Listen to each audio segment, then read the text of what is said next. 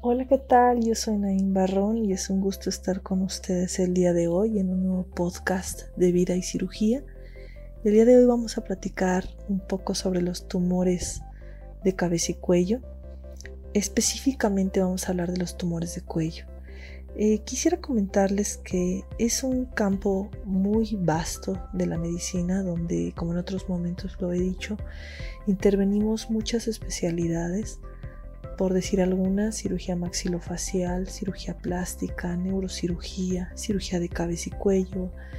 Em, y la relación entre todas ellas radica en que la cabeza y el cuello es justamente el centro de mando de todo nuestro cuerpo, sin quitarle peso a ninguno de los órganos donde caemos las demás especialidades como cardiología, hepatología, nefrología.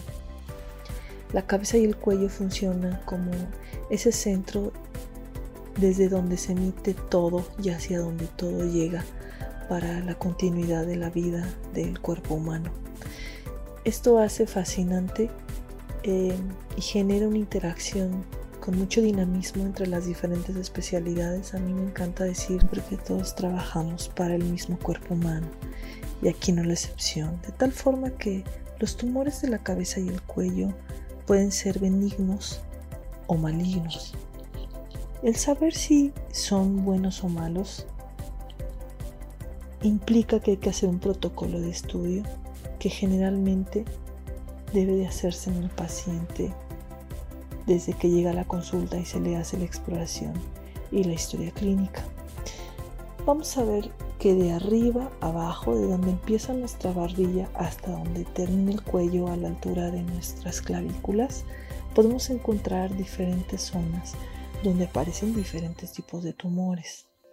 Eh, primero que nada, entender que de las glándulas que más problemas puede dar en esa zona es la tiroides, los tumores de tiroides, conocidos como nódulos tiroideos, es una forma elegante de expresarnos para referirnos a ellos y que pueden llevar ya un nombre o más bien un apellido dependiendo de lo que reporta la biopsia y convertirse en carcinomas o en bocio multinodular, por ejemplo.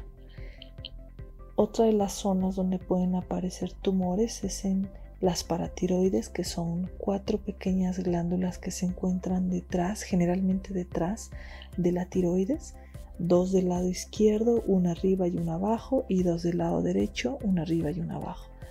Y estas glándulas también pueden crecer desordenadamente y suelen estar relacionadas a otros problemas como la insuficiencia renal.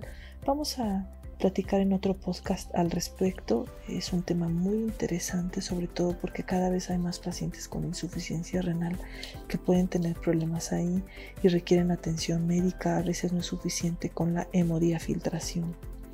Pero volviendo al tema de los tumores, eh, otra de las zonas donde pueden aparecer tumores, pues evidentemente es en los ganglios, como lo comentamos en nuestro capítulo pasado. Y aquí es donde nosotros tenemos que empezar a dilucidar o pensar en todas las posibilidades diagnósticas desde una infección de garganta fuerte hasta un paciente con VIH que no sabe que es VIH positivo y está teniendo aparición durante el tiempo de, periodo de ventana de ganglios linfáticos inflamados o alguna infección sobreagregada a su VIH. Eh, otras cosas que pueden ocasionar tumores en cabeza y cuello yéndonos arriba de nuestra em, mandíbula es parótida. La parótida es una glándula salival, eh, justamente se encuentra por delante de, nuestro, de nuestra oreja, perdón. Y ellas también pueden enfermar. Va a depender de si son tumores benignos o malignos, las características de la tumoración pero como se van dando cuenta, los tumores en la cabeza y el cuello son un abanico de oportunidades para tratar al paciente y es por eso que eh, hay que identificar cuáles son los datos o los síntomas que me puede dar un tumor. El primero de ellos es que notes un abultamiento, un crecimiento, un aumento de volumen en alguna parte de tu cuello.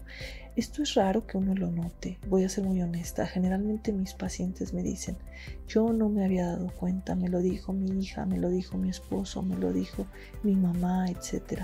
Esto es muy constante. Si alguien en casa o cercanos a ustedes les dice, oye, hay algo mal, estoy viendo que se te ve el cuello grande o tienes una bolita, escuchen, escuchen, es probable que sea cierto y atiéndanse. No lo tiren en un saco roto.